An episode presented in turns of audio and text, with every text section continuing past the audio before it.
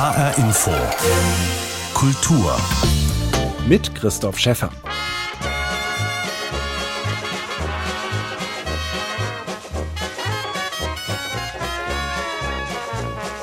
Aus Las Vegas kam ein Mann, bot mir 1000 Dollar an.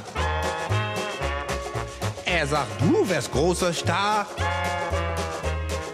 Doch als ich nach drüben kam, war alles gar nicht wahr. Ich kauf mir lieber einen Tiroler Hut. Der steht mir so gut. Der steht mir so gut. Kein Witz, das hier ist Black Music aus Deutschland. Ich kauf mir lieber einen Tiroler Hut, das war einer der großen Schlagerhits von Billy Moe, der eigentlich als Jazztrompeter nach Deutschland gekommen war.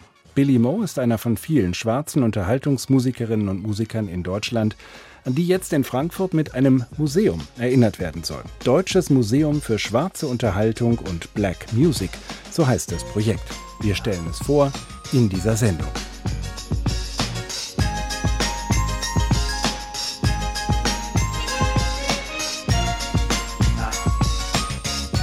Ein Stück deutscher Popkultur, das war das Duo Milli Vanilli. Als Sänger und Tänzer standen Fabrice Morvan und Robert Pilatus auf der Bühne.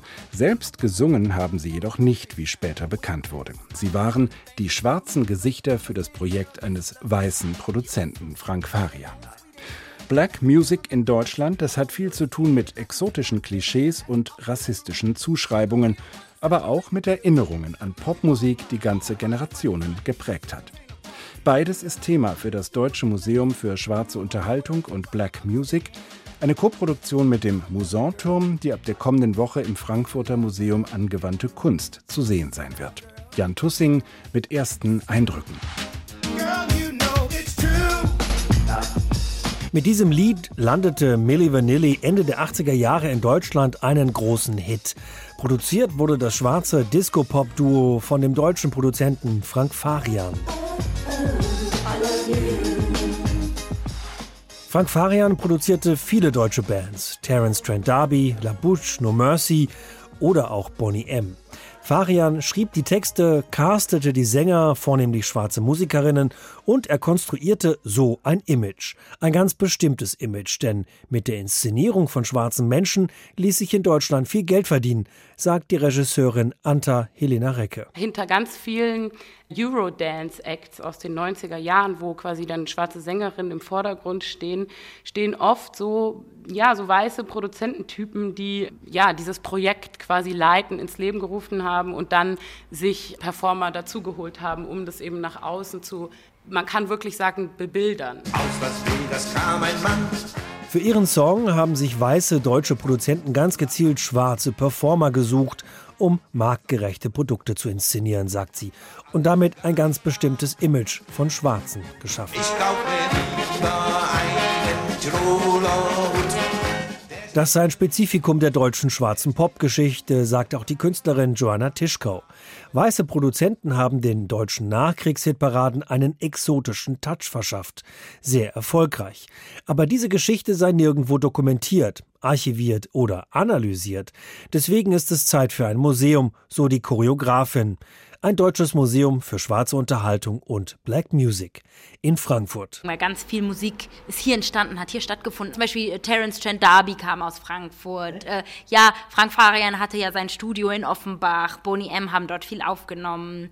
Der hat das erste Mal Girl You Know It's True im Frankfurter Club Funkadelic gehört, das es nicht mehr gibt. Und so, also es gibt ganz viel Geschichte. Oder Penny Ford von Snap lebt sogar noch in Offenbach. Also das ist ganz viel Geschichte, die auch hier stattgefunden hat. Beispiele für schwarze Erfolge Erfolge weißer Produzenten gibt es viele.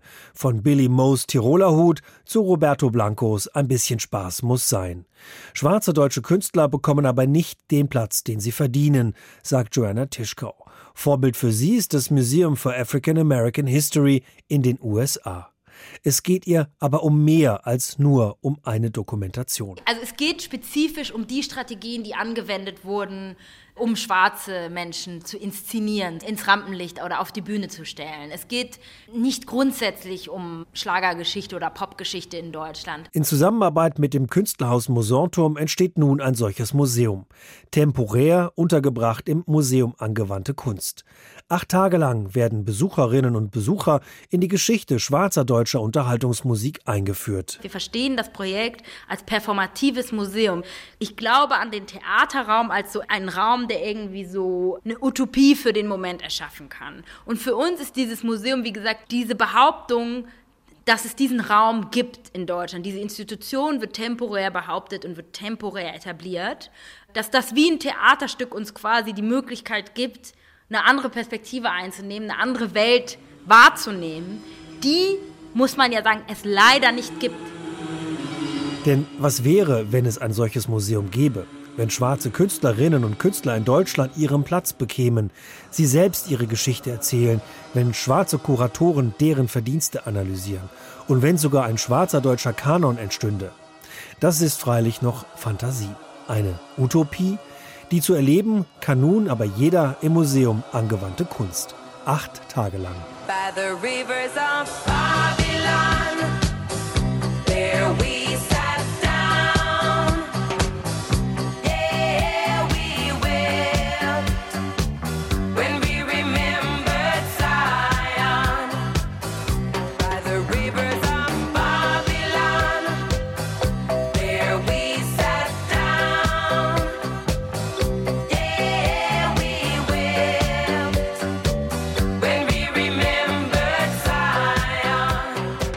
Disco-Formation Boney M war eine Erfindung von Frank Farian. Mehr als 150 Millionen Schallplatten haben sie weltweit verkauft und sie haben natürlich einen Platz im Deutschen Museum für schwarze Unterhaltung und Black Music, das uns Jan Tussing gerade vorgestellt hat. Am kommenden Dienstag wird es eröffnet. Im Moment sind die Macherinnen noch mit dem Aufbau im Museum Angewandte Kunst in Frankfurt beschäftigt. Ich habe sie da besucht und mit Joanna Tischkau gesprochen, die mich erstmal durch die Ausstellungsräume geführt hat. Die füllen sich langsam mit Exponaten und ich habe Joanna gefragt, woher diese Erinnerungsstücke an schwarze Popmusik in Deutschland kommen. Also von Privatpersonen haben wir bis jetzt noch nicht so viel bekommen. Ich glaube nur ein paar Schallplatten und Zeitungsartikel beziehungsweise auch ein paar Autogramme. Aber wir haben uns sehr gefreut über das Feedback oder die Rückmeldung von einigen Künstlerinnen. Wir haben zum Beispiel von Ricky Harris ein Outfit bekommen, was er im Dschungelcamp getragen hat. Und Jessica Wahls hat uns versprochen, dass sie wir noch ihren Bambi und ihren Kometen bekommen. Und das sind natürlich auch total tolle Ausstellungsstücke, über die wir uns mega gefreut haben. Ich habe jetzt im Eingang der Ausstellung schon gesehen ein Plattencover, das ich selber auch habe, Terence Trent Darby. Ähm, fand ich damals total gut, hat mir jetzt auch wieder gefallen, das hier zu sehen. Es gibt aber dann auch Billy Mo mit Ich kaufe mir lieber einen Tiroler Hut. Äh, wie äh, geht das zusammen? Also wie bringt ihr das zusammen unter die Überschrift deutsche schwarze Unterhaltung oder Black Music in Deutschland? Das sind ja doch sehr, sehr verschiedene Sachen. Ja, genau. Und es ist vielleicht genau auch diese Irritation, die wir auslösen wollen, weil es nun mal halt die Idee gibt, dass es so etwas wie äh, Black Music in Deutschland, also das ein spezifisch deutscher Begriff gibt, das aufzuzeigen, dass das halt eigentlich ein rassistischer Begriff ist, der mit dem Inhalt oder mit der Spezifität der Musik überhaupt nichts zu tun hat. Und auch zu schauen, dann aber in welchen Bereichen in Deutschland schwarze Künstlerinnen wirken konnten oder Musik machen konnten. Also zum Beispiel, wenn man sich die Biografie von Billy Moe anschaut, der war als Jazzmusiker und Trompeter nach Deutschland gekommen und war damit nicht besonders erfolgreich. Und mit seinem Schlager ist er dann extrem erfolgreich geworden, ist dann irgendwie die ZDF-Hitparade damit gestürmt. Und Terence Trent D'Arby, der äh, hier in Frankfurt ähm, stationiert war als äh, amerikanischer Soldat, der in Frankfurt angefangen hat, hier mit Bands Musik zu machen. Für den war das vielleicht etwas leichter dann auch äh, irgendwie mit seinem funkigen oder so New, New Jack Swing Sound, soulig, so, weil er auch vielleicht den amerikanischen Markt oder auch den weltweiten Markt immer mehr im Blick gehabt hat. Kann man denn am Beispiel von Billy Mo sagen, dass äh, diese Musikerinnen und Musiker auch in bestimmte Rollen gedrängt wurden, weil man, weiß ich nicht, das zum Beispiel irgendwie komisch fand, jetzt einen Schwarzen dem Tiroler Hut irgendwie zu präsentieren oder weil man äh, sie nicht wirklich ernst genommen hat? Ich will den Begriff bedrängt würde ich nicht benutzen, weil ich den äh, Interpretinnen immer auch eigenes Handeln oder Eigenverantwortung oder Eigenermächtigung auch äh, zuspreche. Also bedrängt ist immer relativ. Ne? Es kann, Bedrängung kommt auch vielleicht aus einem finanziellen, aus einer finanziellen Notlage oder so, dass jemand sich entscheidet, das zu tun. Und klar kann man das dann so formulieren. Hm, ich glaube schon, dass es natürlich bestimmte Bereiche gab, in denen man halt schwarze Entertainerinnen mehr akzeptiert hat und andere, in denen man sie weniger akzeptiert hat. Und man hat aber auch diese Personen, die wir gesammelt haben, mit zweierlei Maß gemessen. Also für Roberto Blanco galten andere Regeln als für Rudi Carell. Ähm, wir haben ein Interview mit Roberto Blanco ähm, in einer Zeitschrift von 71, wo er sagt, äh, dass er sehr viel Kritik von seinem Sender bekommen hat, dass er noch so einen starken Akzent hat beim Deutschsprechen. Und dann hat er aber darauf aufmerksam gemacht, hey, Rudi Carell hat auch sein Leben lang einen holländischen Akzent beibehalten. Bei dem wird das nicht kritisiert. Also da werden bestimmte Rollen oder bestimmte äh, Inszenierungsstrategien werden angewendet und die Leute finden nur dort Platz. Aber sobald ein weißer Produzent, ein weißer Sender, eine weiße äh, Institution sagt, so, das, das wollen wir jetzt aber doch nicht mehr oder das ist uns nicht gut genug, haben die auch die Macht gehabt, die Spielregeln sofort zu ändern. Ja? Also, und das hat eigentlich nichts mit der Qualität der Arbeit oder mit der Person oder so zu tun. Hat sich das denn in den letzten Jahrzehnten gewandelt? Also gibt es da jetzt mehr schwarze Musikerinnen und Musiker, die in Deutschland sehr selbstbestimmt das machen können, was sie wollen? Oder ist da immer noch so ein Element von eine bestimmte Rolle spielen oder von Weißen in eine bestimmte Rolle gebracht werden?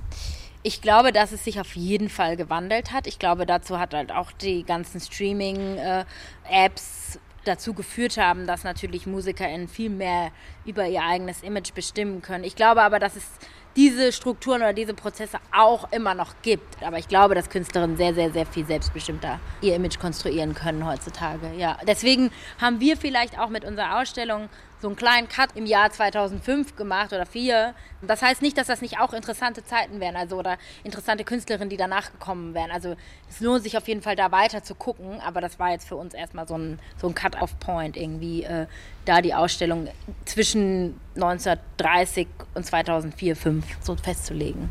Teil der Ausstellung ist auch ein Kinderzimmer oder ein Jugendzimmer. Da steht jetzt im Aufbau schon das Bett. Ich stelle mir vor, da werden alle möglichen Bravo-Poster und ähnliches dann irgendwann an die Wand getackert. Vielleicht auch mit schwarzen Stars äh, dieser Jahre. Wie war das denn für dich äh, als Mädchen, als junge Frau in Deutschland, als Schwarze aufzuwachsen mit diesen schwarzen Stars drumherum? Äh, welche Bilder wurden dir da vermittelt? Wie haben die dich möglicherweise auch geprägt in deiner eigenen Entwicklung? Ich glaube, dass ich mich eigentlich nicht so sehr mit schwarzen deutschen Künstlerinnen identifiziert habe, sondern viel mehr mit US-amerikanischen.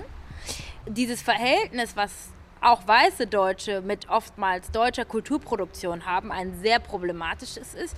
Ne? Wie schon angesprochen, viele Dinge werden als lächerlich, ähm, nicht, nicht ernstzunehmend wahrgenommen. Und mir ging es genauso. Also für Tic-Tac-Toe war ich zum Beispiel schon ein bisschen zu alt. Äh, die No Angels, das war auch nicht mehr so mein Ding. Ich war dann eher an den Künstlerinnen interessiert, die die Vorlage dafür geliefert haben. Zum Beispiel ähm, Destiny's Child oder auch TLC. Das waren ja ganz klar die Vorlagen für Tic-Tac-Toe oder dann auch die Bands, die hier in Deutschland entstanden sind.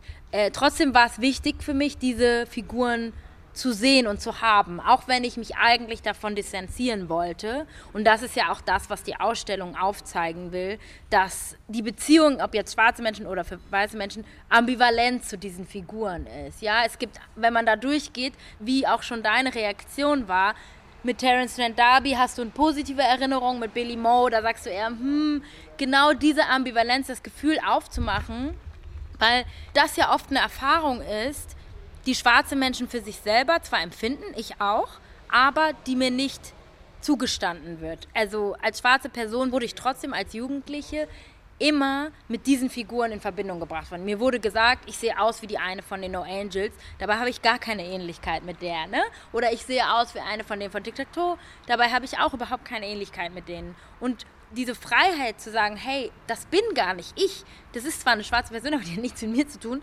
das ist empowernd, glaube ich. Und das ist das, was auch die Ausstellung will diese Differenz auch machen zu dürfen, was für weiße Menschen selbstverständlich ist. Ja, also wie ich gerade schon erwähnt habe, nicht jeder weiße ältere Mann hat einen Bezug zu Rudi Carell, aber ich könnte den jetzt herstellen. Ich könnte sagen, ja, aber du siehst doch aus wie Rudi Carell oder du sprichst doch. Nee, eben nicht. Ne? Diese, diese Differenzierung findet halt für weiße Menschen statt, die halt für schwarze Menschen ganz, ganz oft nicht stattfindet. Also so weit ja sogar, das sieht man ja auch an vielen Bandprojekten, dass dann einfach die schwarze Hauptfigur ausgetauscht werden konnte gegen eine neue. Ja, also bei Tic Tac Toe steigt jemand aus, dann suchen wir eine andere schwarze Frau, die diese Lücke füllt.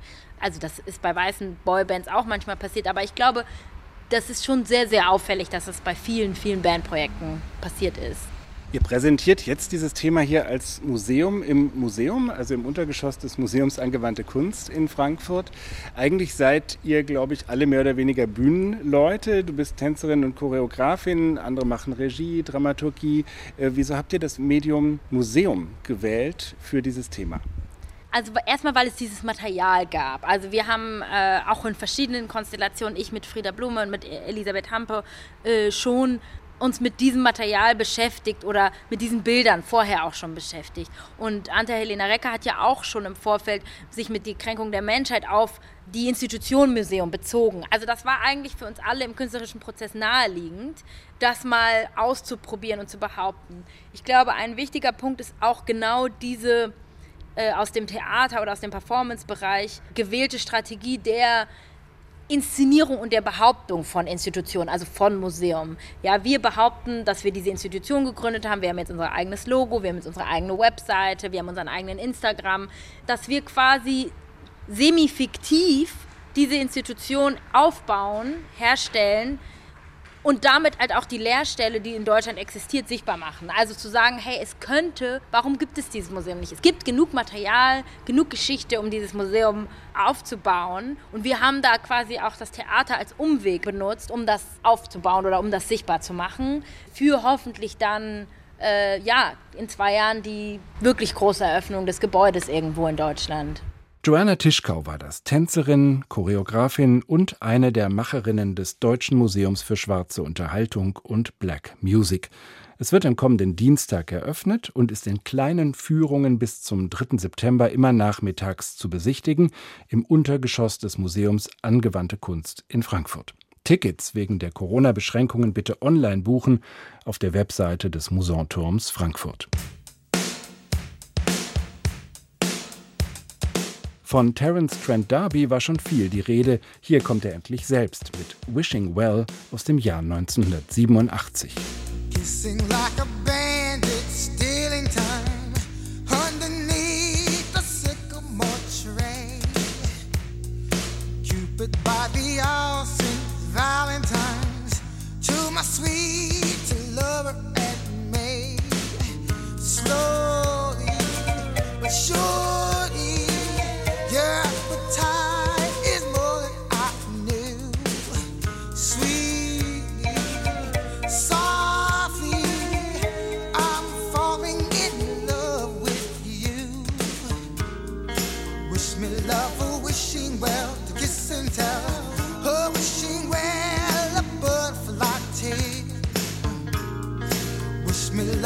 Wishing well to kiss and tell. Her wishing well,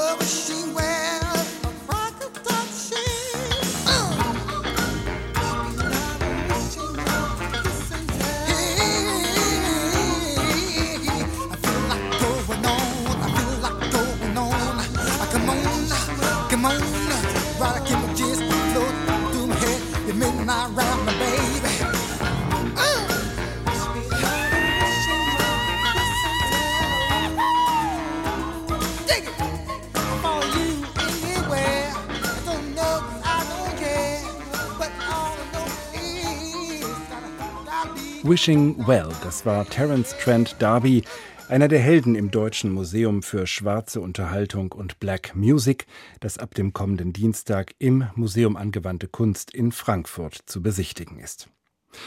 In den USA beginnt mit den offiziellen Nominierungen der Präsidentschaftskandidaten ja gerade die heiße Phase des Wahlkampfs, in dem es vor allem um die Frage geht, wird Donald Trump nochmal wiedergewählt?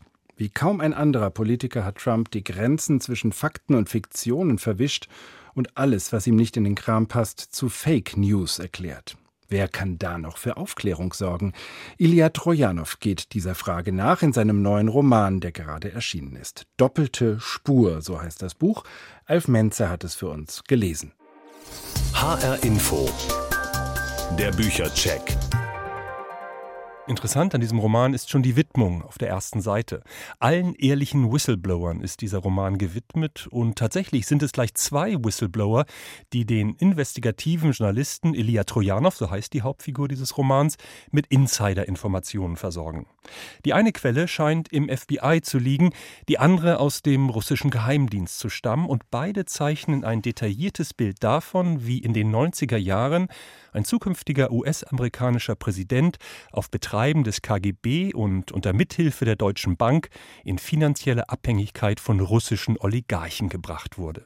Wie sich das Who is Who der Mafia in seinen New Yorker Immobilien einmietete und Trumps Casino, Hotels und Golfclubs zu profitablen Geldwaschmaschinen umfunktionierte. Das Ganze klingt nach einem Enthüllungskuh der Extraklasse, wäre da nicht der Zweifel, ob die Whistleblower aus Ost und West es wirklich ehrlich mit dem Journalisten Trojanow und seinem Helfer Boris meinen.